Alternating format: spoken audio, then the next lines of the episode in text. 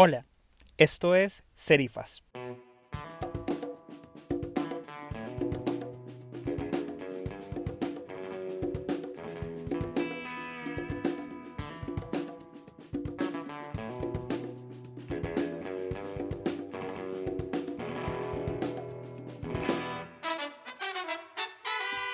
Elea Jiménez y Marian Ponsford nos acompañan para hablar de la relación entre la ciencia y los lectores, especialmente en español y en una región en que la ciencia, la divulgación científica y los lectores mantienen una relación compleja. Bienvenidos.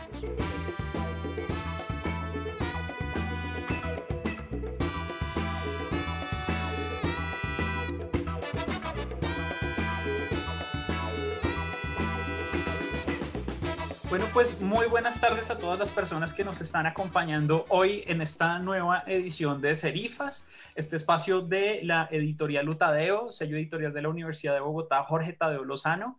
Eh, y pues bueno, hoy la verdad tengo a dos invitadas fantásticas, fantásticas, fantásticas, con quienes vamos a estar conversando un poquitico de lectura, de ciencia y de todas estas circunstancias alrededor de cómo le llega a la ciencia a nuestros lectores en América Latina. Doy la, la, presentación a Marian Ponsford. Marian es columnista, es editora y además ha sido como una de las de los referentes en temas alrededor del libro y la lectura. Marian fue directora del CERLALC, del Centro para el Fomento del Libro en América Latina y el Caribe. Y nos acompaña también Elea Jiménez. Elea es científica, titular del Consejo Superior de Investigaciones Científicas en España y además es directora del Grupo de Investigación sobre el Libro Académico pues estas, con estas dos invitadas de lujo, pues vamos a hablar un poco de, de, cómo estamos consumiendo la ciencia en América Latina. Muchísimas gracias por estar aquí, Mariana y Elea. Muchas gracias a ti, Marco. Marco, gracias a ti. Bueno, eh, cuando estaba comenzando a pensar un poquito en, en, cómo iba a ser la charla, resulta que di con una entrevista muy chévere que le hicieron a, a Mariana a finales del año pasado y en, en la que ella se refería precisamente a, comenzar a fomentar ciudadanos lectores y esto lo contraponía además a través de unos indicadores, porque es que los indicadores de lectura en, América Latina, o como los estábamos leyendo en algún momento, siempre tenían que ver con el número de libros leídos al año. A veces un, indicador un poquito absurdo. Entonces yo quisiera arrancar por ahí, Marian, como para que nos contaras cómo es esa relación de de los lectores, de los libros, de cómo podemos ver la lectura en América Latina y a qué te refieres puntualmente con esa cosa tan particular que me llamó tanto la atención son los ciudadanos lectores. Pues lo, primero que, te diría es que es casi tautológico. Eh, hablar de ciudadanos lectores es, casi eh, eh, una redundancia. Em, el ejercicio de la ciudadanía implica una conciencia crítica. Y, es a través de la lectura que podemos llegar a, eh, digamos, la lectura es una herramienta muy poderosa en contra de la polarización eh, y de la simplificación de los conceptos que, que, en lo que se resume la estrategia política de la mayor parte de la actividad política de, en este momento, por lo menos en nuestra región del mundo. Eh, es como si los intereses eh, de la política van en contra eh, de la formación de una ciudadanía crítica. Eh, entonces, ser ciudadano y ser lector son casi la misma cosa. Es decir, no se puede ejercer la ciudadanía sin ser lector, pienso yo. Ah, ahora, el reto de los indicadores también tiene una larguísima historia en toda la región y, y desde mi experiencia en el CERLAL, eh, pude eh, vivir en carne propia lo increíblemente difícil que es lograr unificar criterios para uno realmente poder hacer indicadores que tengan sentido, que tengan peso, que tengan validez y que tengan legitimidad, tenemos que lograr que todos los países de América Latina adopten los mismos indicadores. Y eso, que parece tan fácil... Es una tarea titánica. Es una tarea titánica. Pero luego me pongo a pensar, teniendo a Lea aquí con nosotros, eh, eh, que es posible que Europa haya necesitado de la Unión Europea, de un organismo tan grande, tan cuestionado, y en este momento ha resultado ser el gran salvador, entre otros de España, eh, y de Italia, y todos los recursos que ha logrado obtener para la recuperación económica de Europa, han vuelto a, dar un aura de prestigio a la Unión Europea, em, tan cuestionada, como todo multilateralismo tan cuestionado en nuestros tiempos nacionalistas. Em, es necesario que hayan instituciones panamericanas muy, muy fuertes. Sin esa fortaleza, y eso requiere fuerza igual a dinero, a inversión económica, aparte de muchas otras cosas, em, es muy difícil lograr tener esos indicadores comunes. Y si no son comunes, la verdad es que sirve más bien poco. Cuánta razón, Marian. es muy interesante lo que, lo que dices. pues si no, es verdad que también hay una cuestión de, descrédito de quienes producen unos indicadores con respecto a otros que proponen unos nuevos que no son comparables y pasan indicadores de, todo tipo, también en los, de, los que atañen a producción científica. Es muy interesante eso que apuntas. Mm. Sí, sí, sí, creo que, que esos son, bueno, para esta región un reto muy grande pero que de alguna manera es un espejo simplemente de la debilidad de las instituciones en todo sentido, ¿no? no es, simplemente no es una excepción. Es lo, lo, lo, que nos sucede en esta región donde todavía, digamos, el conocimiento eh, se asocia a, a, a, expertos, a la sabiduría. Todavía no hay familiaridad. Todavía tenemos derecho a ser curiosos sencillamente curiosos, que es lo que ya sucede en sociedades que tienen mejores sistemas educativos.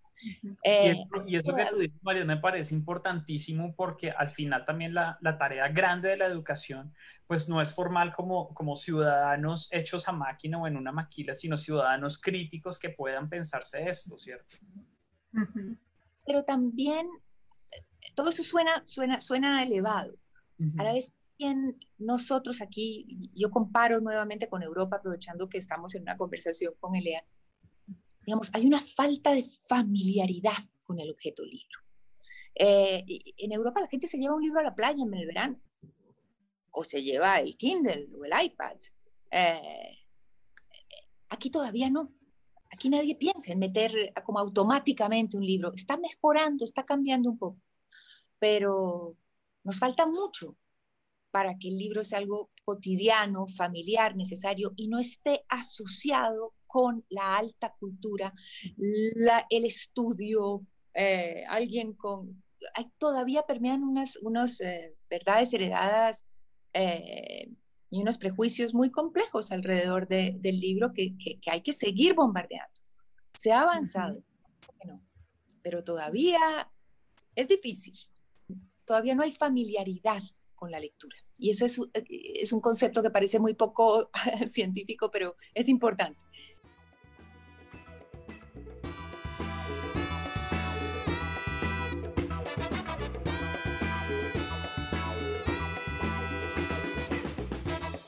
Esto, esto que dices a mí me parece importantísimo porque hacia allá va mi siguiente pregunta y es el consumo de la ciencia. Em, yo quisiera hablar contigo, Elea, sobre una cosa que me ha parecido muy interesante y que creo que ha tomado mucha fuerza últimamente, especialmente los medios de comunicación en Colombia, y es la divulgación de la ciencia. ¿Cómo es ese proceso en el que llega la ciencia a los lectores finales? Em, y digamos, ¿cuál es esa digamos, ese, ese camino en el cual se va construyendo el consumo de la ciencia a través de un medio como el editorial? Bueno, pues efectivamente el, camino desde que se producen resultados de investigación que son interesantes o que pueden ser interesantes para la sociedad hasta que llegan y permean y son entendidos por, por los ciudadanos, pues es un camino complejo que durante un tiempo no se ha trabajado bien. Ahora, afortunadamente, eh, hay mucha mayor preocupación por el periodismo científico y hay muchísimos más canales que permiten eh, hacer llegar la ciencia a los, ciudadanos.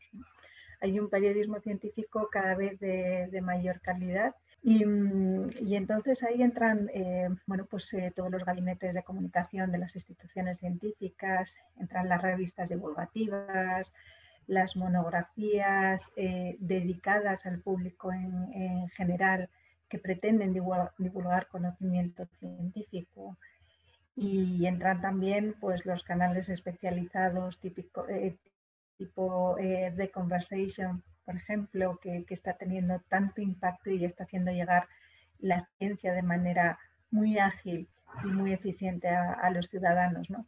Y esa es una cara de la moneda. La otra cara de la moneda es cómo hacer que el ciudadano perciba el interés de la ciencia, se interese por la ciencia, quiera leer sobre ciencia.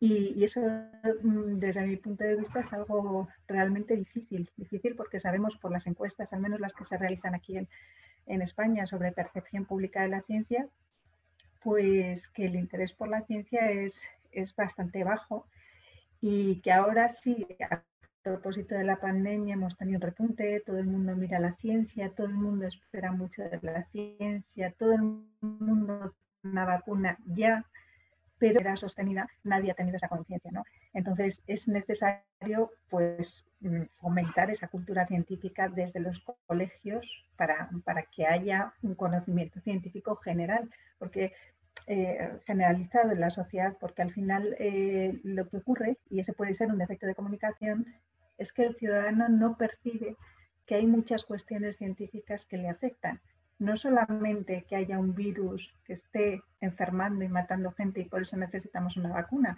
sino muchísimas otras cuestiones que tienen que ver pues, con la movilidad en las ciudades o que tienen que ver con eh, mm, cuestiones sociales de integración, de comunicación, o que tienen que ver con multitud de factores económicos, sociales, médicos también. Y eso hay que, hay que trabajarlo muchísimo. Yo creo que en, España, desde luego, es una tarea pendiente y por lo que he podido compartir con algunos países de, América Latina también. ¿no?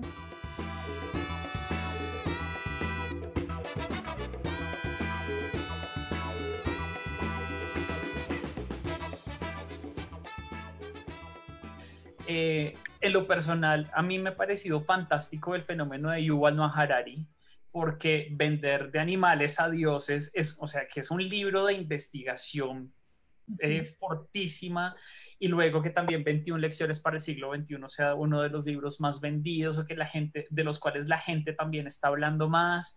Em, todo esto a mí me permite pensar que en efecto la gente sí se interesa por leer ciencia em, y, y, que de alguna manera le está llegando, ¿cierto? Pero, pero creo que una cosa es lo que se vea desde el aspecto comercial y otra cosa casi que desde eh, las instituciones que producimos ciencia, que somos las universidades, digamos, tradicionalmente hablando, eh, que producimos este conocimiento.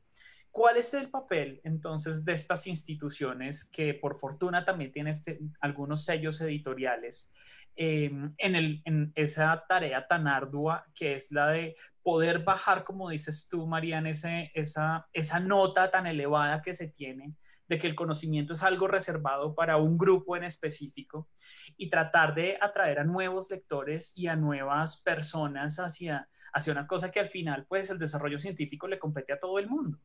Bueno, pues eh, sí, o sea, en, realidad eh, el contenido científico, como decía al comienzo, se tiene que acercar a la sociedad. Eh, no significa eso, y, es, y esto es algo de lo que se habla mucho en divulgación científica, no hay que reducir y aligerar tanto el contenido científico de manera, o sea, para acercarlo a la sociedad de manera que se acabe transformando lo que se quiere decir, sino que realmente tiene que haber un tratamiento del, del contenido que sea riguroso, pero al mismo tiempo sea accesible. Y eso, cuando se da ese fenómeno, pues tenemos casos como el del libro que, mencionabas, de gente que realmente compra el libro, se siente atrapada por un tema científico, es capaz de seguirlo y a lo mejor no vuelve a comprar un libro de ciencia hasta dentro de dos años en que hay otro fenómeno editorial así, porque realmente no es que, no es que la ciencia no, no interese, la ciencia es muy atractiva. Eh,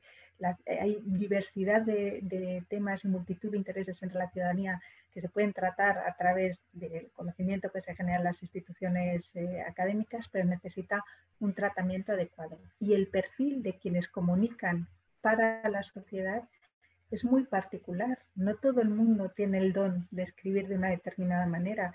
Y el libro de divulgación científica es un, es un, arte, para mí es un arte, porque requiere hacer una traducción a la que los académicos y, no, no, solemos estar acostumbrados.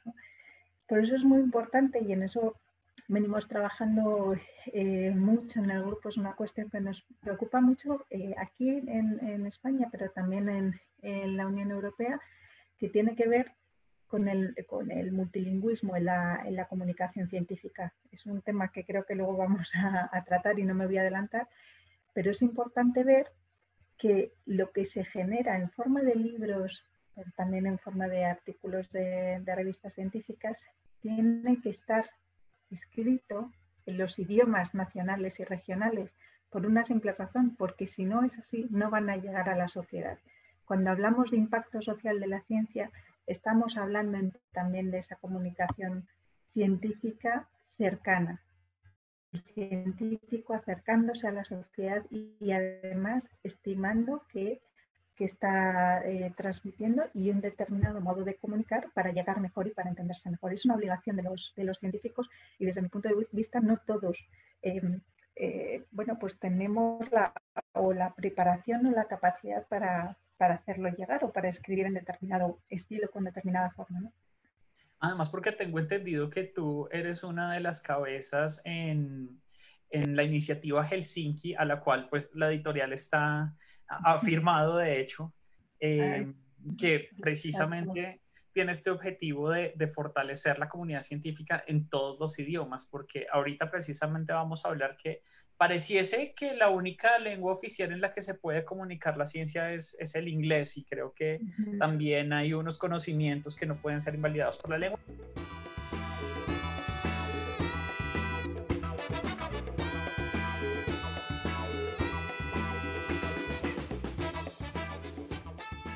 yo quisiera preguntarles, no sé, Marian, si de pronto tú desde tu perspectiva en el CERLALC, em, ¿tienes alguna, alguna idea de cómo se ha venido consumiendo también la, digamos, la lectura de ciencia en América Latina o los libros o ese acceso a, la ciencia, si, si de alguna manera se está consumiendo y cómo se está logrando a través de los textos? digamos, específicamente ciencia, eh, digamos, el, el CERLAL tiene en sus mediciones eh, la categoría para mirar agentes editoriales y producción editorial de editorial universitaria, ¿no? Y la contrasta siempre con editorial eh, comercial. Es muy, muy interesante ver cómo ha aumentado en América Latina la edición universitaria, ¿sabes?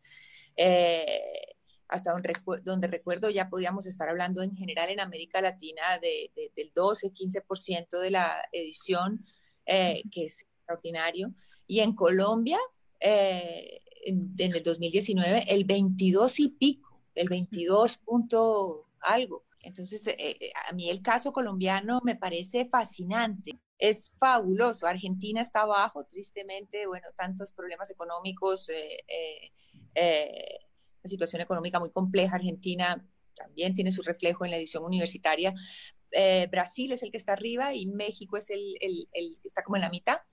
Pero lo de Colombia es algo realmente extraordinario. Si comparas solamente la población de Brasil con la población de Colombia, Brasil tiene más de cuatro veces la población de Colombia.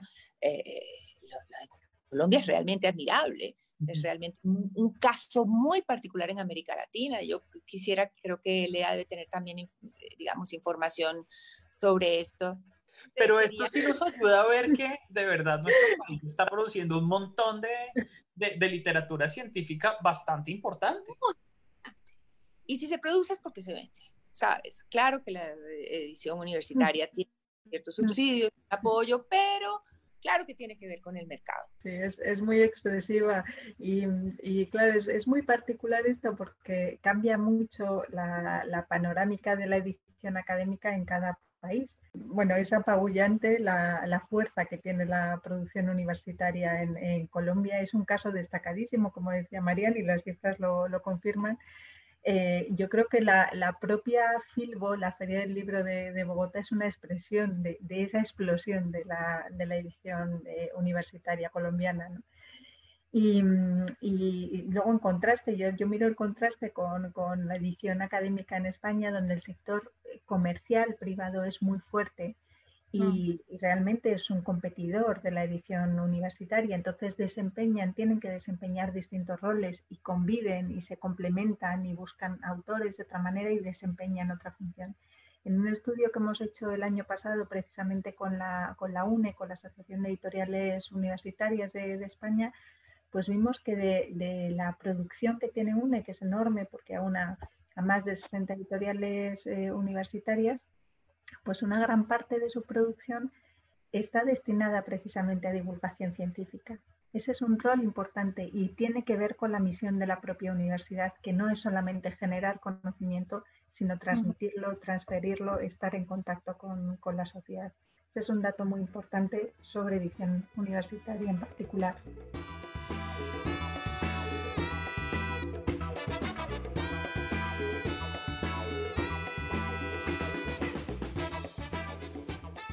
Yo, tengo una, una pregunta muy fuerte y es precisamente sobre la lengua, porque es que eh, a, los, a los escritores de literatura de ficción o, a lo que en general el público conoce como, literatura, es decir, poesía, ensayo. Bueno, el ensayo no sé si tanto, pero al menos la literatura de ficción y la poesía, pues digamos que esto no le exige a sus escritores escribir en una lengua que no sea, digamos que sea diferente a la suya.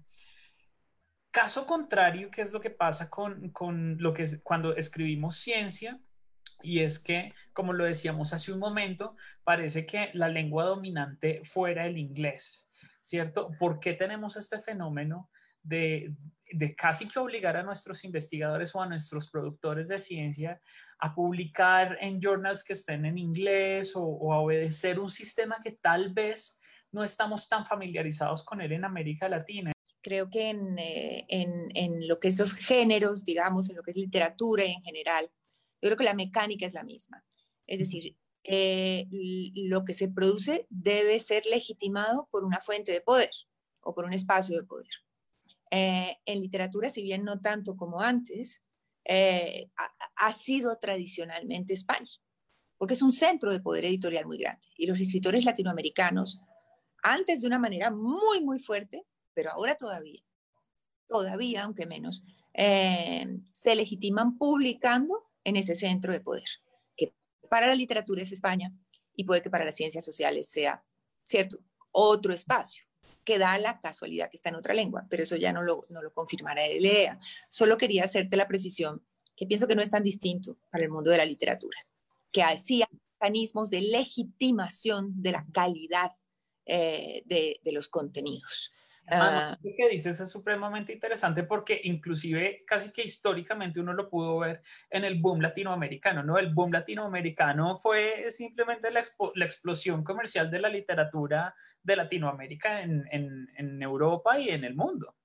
Así es, eh, Marco, y yo pienso que hoy todavía, eh, si bien hay cada vez más espacios donde se encuentran escritores por el boom pre-COVID, eh, de los festivales literarios y del encuentro de los escritores en ferias, fiestas, festivales, congresos, eh, el quien te publica y quien me, cierto, que es parte como del juego de,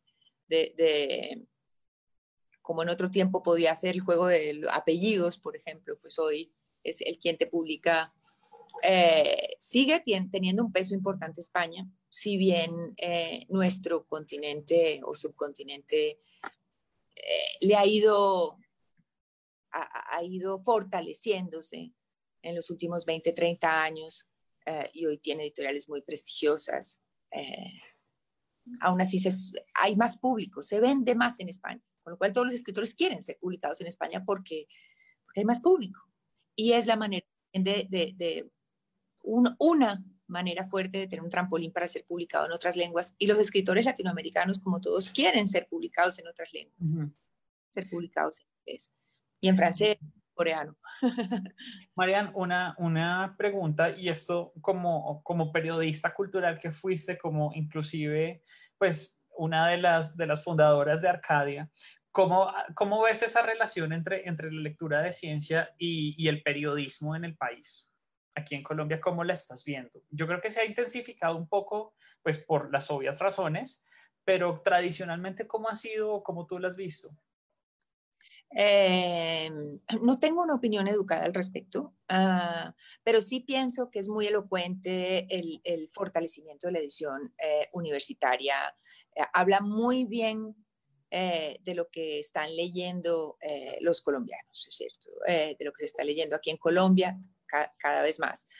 Ahora, sí siento que el periodismo está rezagado al respecto. siento que va muy por delante el sector editorial al, al, al, del periodismo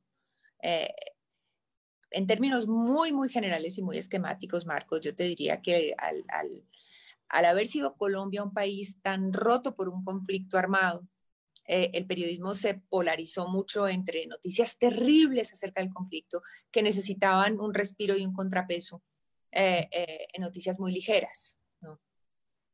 y esa tercera canasta en donde cabe la cultura, en donde cabe la ciencia, en donde caben tantas otras cosas, no se fortaleció, no, había tiempo de tejerla, porque la guerra y el conflicto se, se, chupaban tanto la energía, el espacio, el tiempo, los recursos de los medios de comunicación.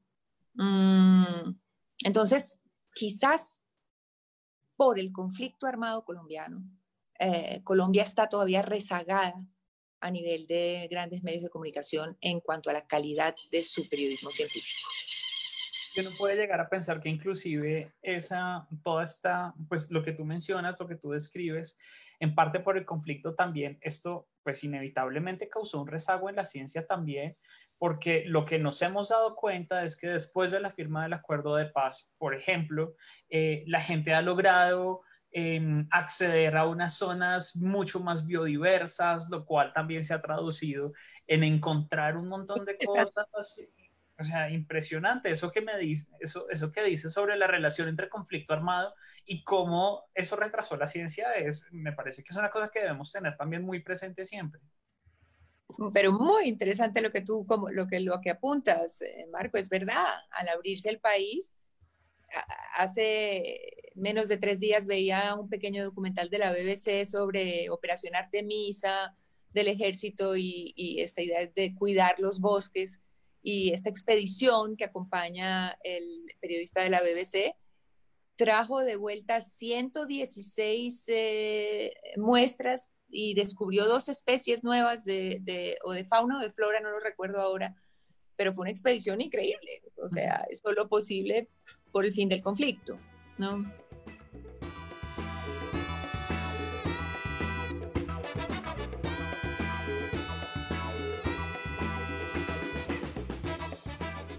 a los escritores de, ficción no se les exige de entrada publicar en una lengua que no sea la suya, pero aquí uno puede percibir a veces que es al contrario, como que la lengua dominante es el inglés. Eh, ¿Por qué crees que está pasando este fenómeno y si es necesario que el inglés sea como la lengua franca en la que se divulgue la ciencia? Bueno, es verdad, el, el inglés es, es, lengua franca, es la lengua hegemónica y eso tiene que ver con con muchos factores, entre otros, pues con la necesidad de compartir eh, internacionalmente la ciencia, los resultados que se generan en, los distintos países, eso es normal.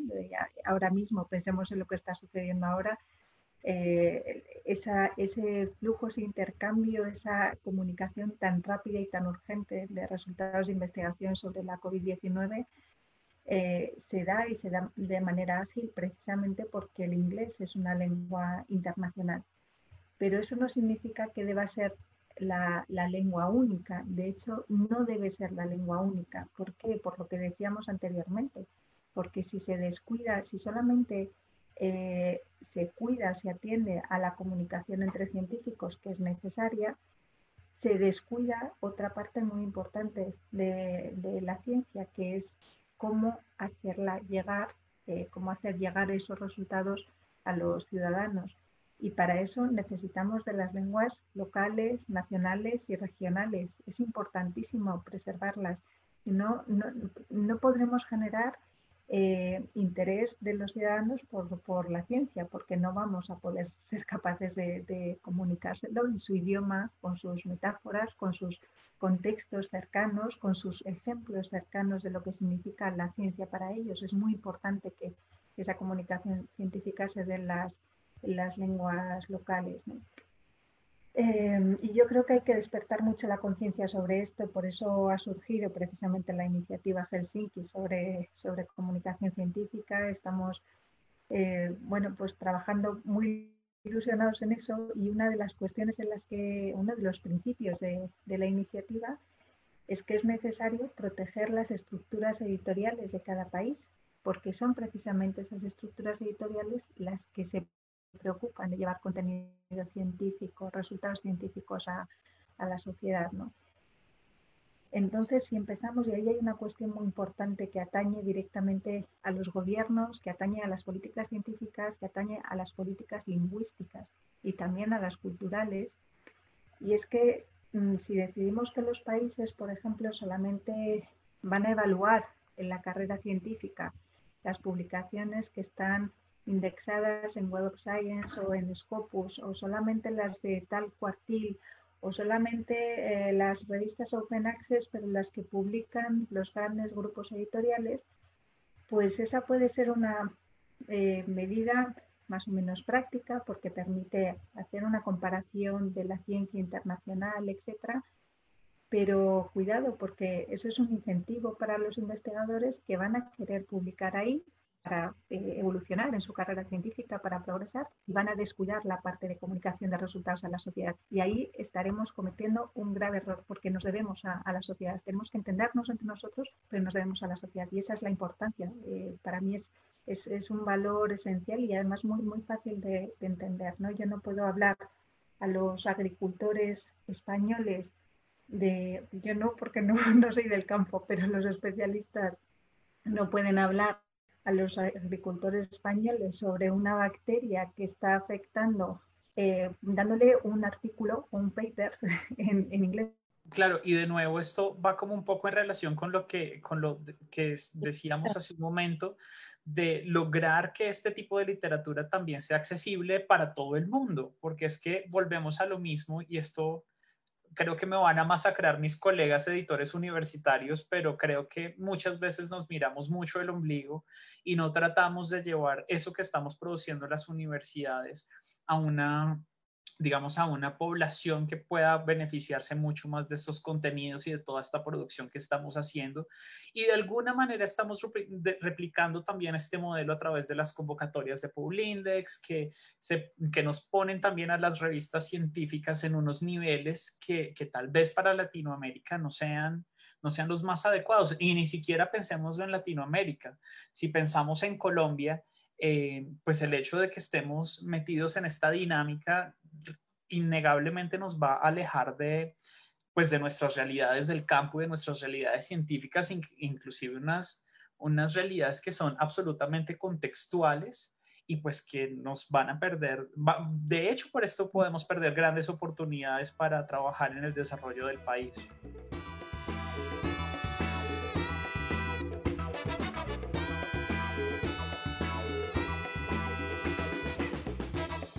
Bueno, eh, eh, debo decir que estoy, bueno, maravillada con lo que acaba de decir Elea, me parece tan importante y tan precisa y cuidadosamente dicho, Elea.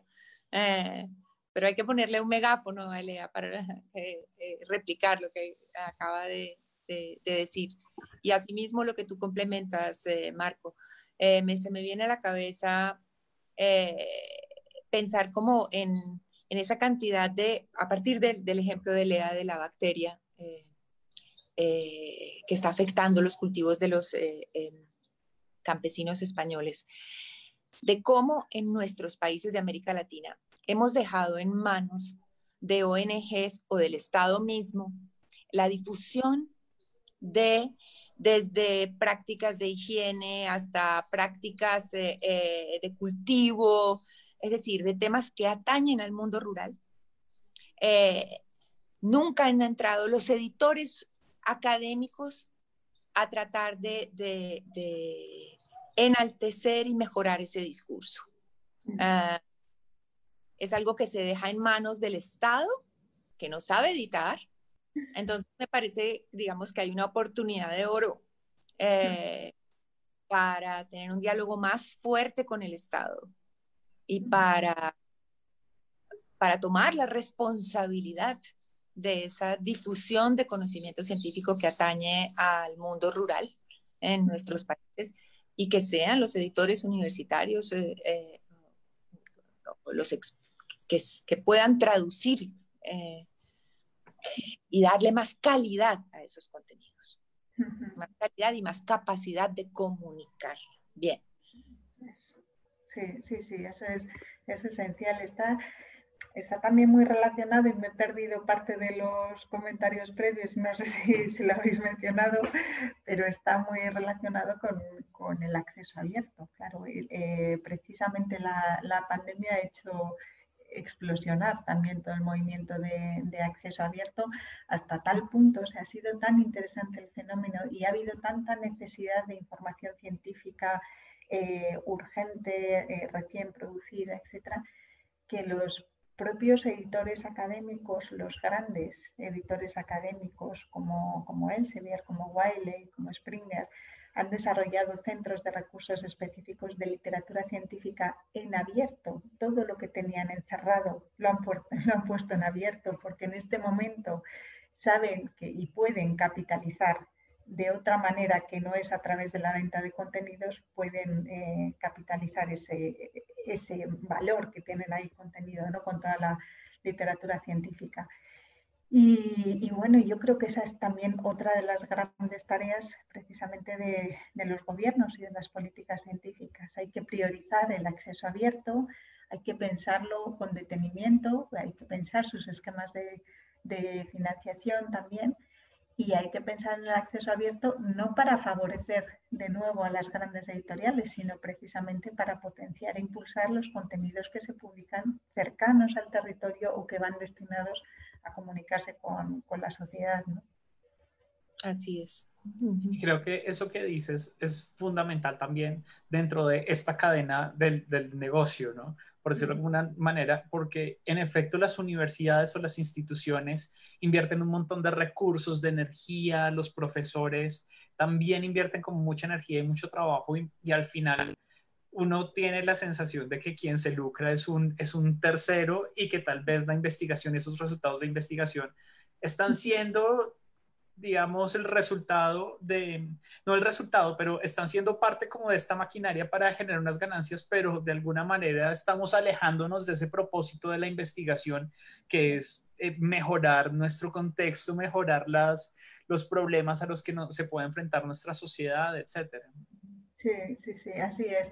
Luego es muy, muy bonito el, ejercicio de, de examinar los, los catálogos de las editoriales eh, pues uno puede observar, eh, ojear eh, el catálogo de Elsevier, de Springer, de, las grandes editoriales que he mencionado, e irse a las editoriales universitarias colombianas o a las editoriales, pequeñas editoriales comerciales españolas o, editoriales universitarias de aquí también, y ver la diversidad de títulos y de temas que se abarcan, que son temas que nunca interesarían a los grandes sellos internacionales, que interesan localmente y que solamente estas editoriales, nuestras editoriales, van a cuidar y van a velar porque salgan adelante y porque se publiquen, sabiendo además que son títulos en la mayor parte de los casos para públicos minoritarios, porque falta también cultura científica, etcétera.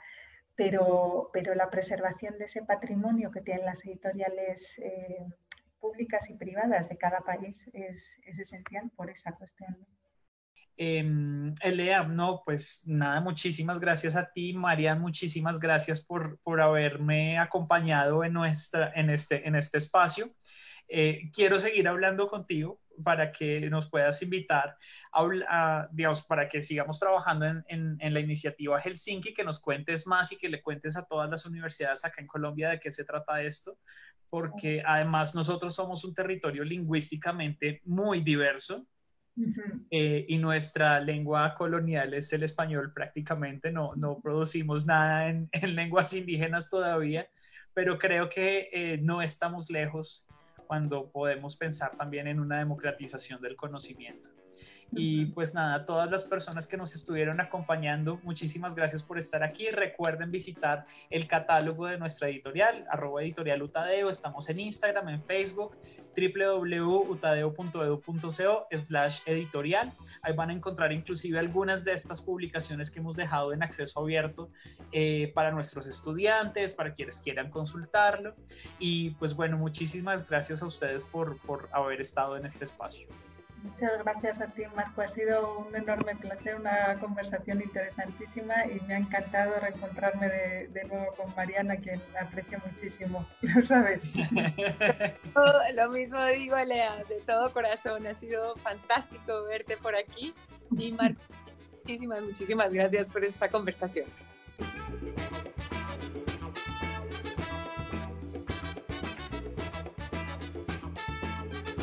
Serifas es un podcast de Marco Giraldo Barreto con música de Ikebe Shakedown y su pista Penny the Snitch bajo licencia Creative Commons 4.0. Instagram Marco Giraldo B, Twitter Tulito Primero.